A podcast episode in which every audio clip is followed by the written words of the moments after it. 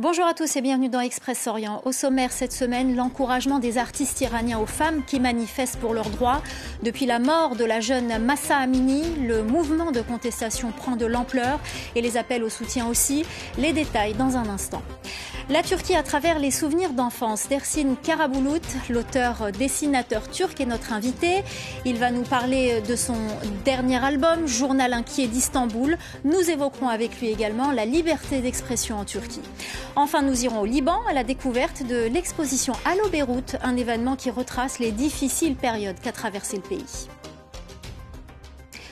En Iran, le nombre de morts qui auraient suivi les manifestations de protestation après le décès de Massa Amini se compterait par dizaines et celui des arrestations par centaines selon des organisations des droits humains, des chiffres difficiles à vérifier tant les informations ne filtrent pas.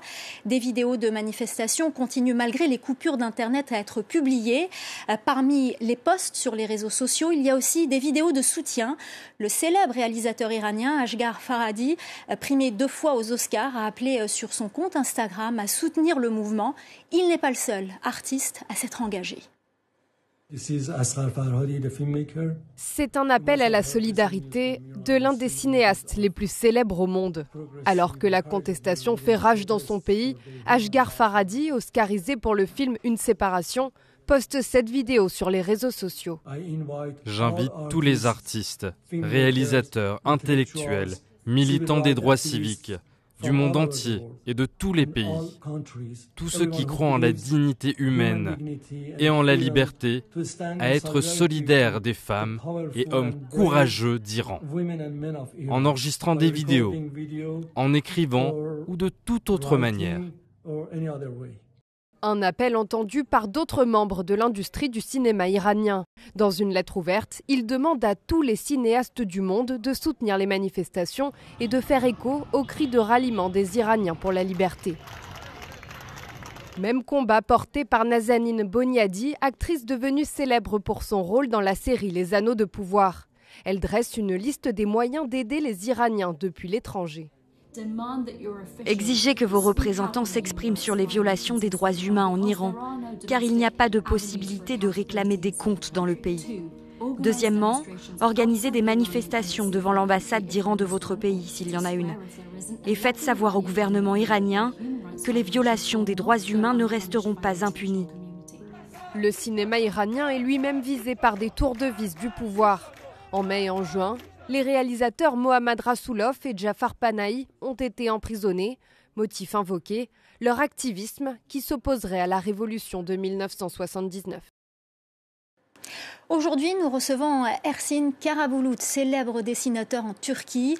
Il est venu nous parler de son dernier album, Journal inquiet d'Istanbul, un récit autobiographique où il raconte comment il est tombé dans le dessin satirique quand il était petit et surtout comment il a traversé différentes périodes marquées par les restrictions des libertés d'expression.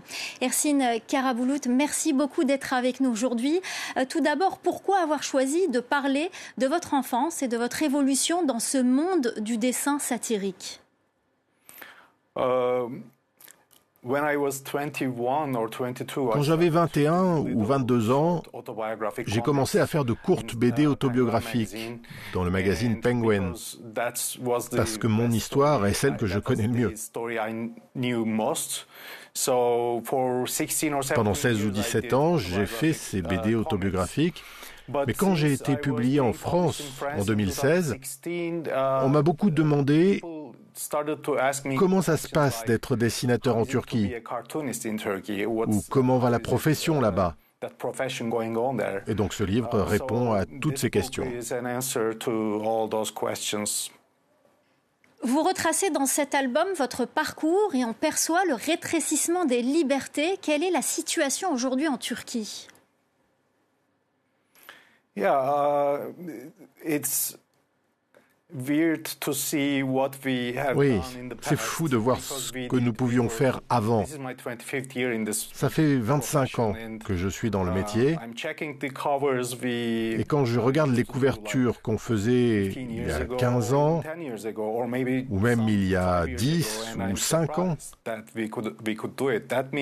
je suis surpris de tout ce qu'on pouvait faire.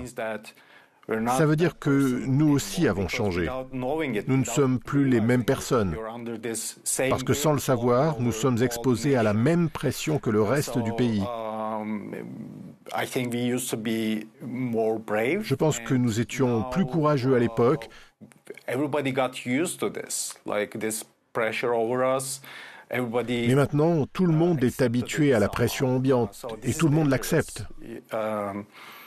Right now, it, it, we can still draw President Erdogan on our covers uh, sometimes, uh, but uh, Aujourd'hui, nous pouvons encore dessiner Erdogan en couverture, mais nous ne faisons pas toutes les blagues que nous faisions avant.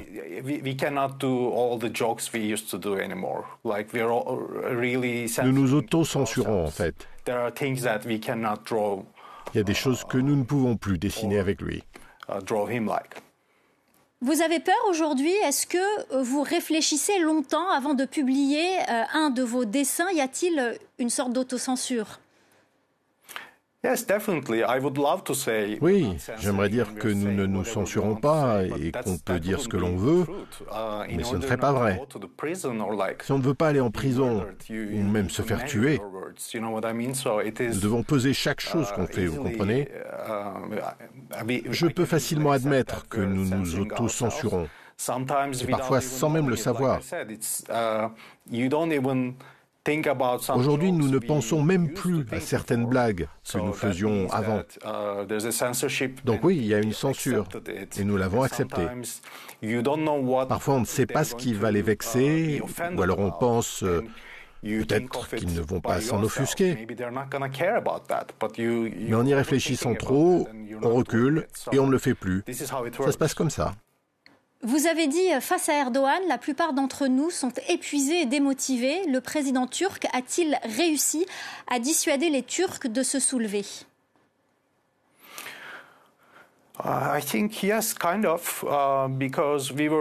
Oui, nous étions pleins d'espoir quand les manifestations de Gezi ont eu lieu en, 2013. C'était une victoire du côté laïque, je dirais progressiste de notre pays. Mais après, tout est parti dans la mauvaise direction. Uh, Je pense qu'aujourd'hui, les gens n'oseraient plus sortir si quelque chose comme ça devait se reproduire. Um, je crois qu'Erdogan veut faire sortir les gens, mais tous mes amis, tous ceux que je connais, disent ⁇ je ne le referai plus, sinon ils nous tueront ⁇ Donc la peur est là. Um, uh, mais peut-être que ça n'est que temporaire. J'essaie de rester optimiste, mais les Turcs uh, sont un peu résignés là-dessus. Le seul espoir qui reste, c'est l'élection de l'an prochain. Merci beaucoup Ersine Karaboulout euh, d'avoir été l'invité euh, d'Express Orient. La mort du prédicateur égyptien Youssef el-Karadawi, guide spirituel des frères musulmans suivi par des millions de fidèles. Il prétendait incarner un islam du juste milieu. Il était pourtant connu pour euh, ses prêches antisémites ou ses fatwas légitimant la violence à l'encontre des femmes. Si je vous dis euh, Allô Beyrouth, vous penserez peut-être au célèbre titre de la chanteuse Sabah, mais aujourd'hui je vais vous faire euh, découvrir une exposition. Elle se déroule au Centre culturel Beit Beyrouth, dans la capitale libanaise. L'exposition, qui mêle négatifs de films, coupures de journaux anciens ou archives, raconte un pays déchiré par la guerre et plombé par la crise sans précédent que traverse le pays. Florence Gaillard. Une exposition aux allures de boîte de nuit en plein cœur de la ville, les passants saluent les artistes de Allo Beyrouth, qui dansent parmi les décors d'hier et les installations d'aujourd'hui. Un coup de projecteur doux amer sur le passé trouble de la ville. J'ai l'impression que Beyrouth aujourd'hui est en deuil, en deuil de son propre peuple. Beaucoup de jeunes sont retournés vivre chez leurs parents parce qu'ils n'ont plus les moyens de louer un appartement. Ils sont donc obligés de redécouvrir les lieux dans lesquels ils ont grandi. Le projet d'exposition est parti des archives de Jean-Prosper Guépara, ancien propriétaire des caves du roi. Dans ce club mythique des années 60, il était le témoin direct de la corruption des puissants, des grèves du service public et des aspirations de la jeunesse libanaise. L'exposition commence avec ses archives et invite à relire les années 60 qui étaient l'âge d'or de Beyrouth, mais elle propose une relecture critique et analytique, le but étant de comprendre ce qui s'est passé pour qu'on en arrive à la guerre civile en 1975. Les commissaires de l'exposition ont également invité des artistes contemporains à raconter la relation qu'ils entretiennent avec le Beyrouth d'aujourd'hui.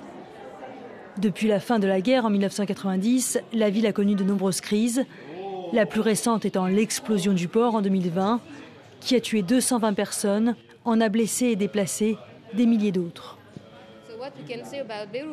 Ce qu'on peut dire de Beyrouth aujourd'hui, c'est que nous souffrons. Actuellement, nous sommes dans une situation très étrange. Mais nous sommes encore là. Malgré la gravité des thèmes abordés, Allo Beyrouth est aussi un hymne à la fête et à la joie de vivre libanaise. Voilà, c'est la fin d'Express Orient. Restez avec nous, l'info continue sur France 24.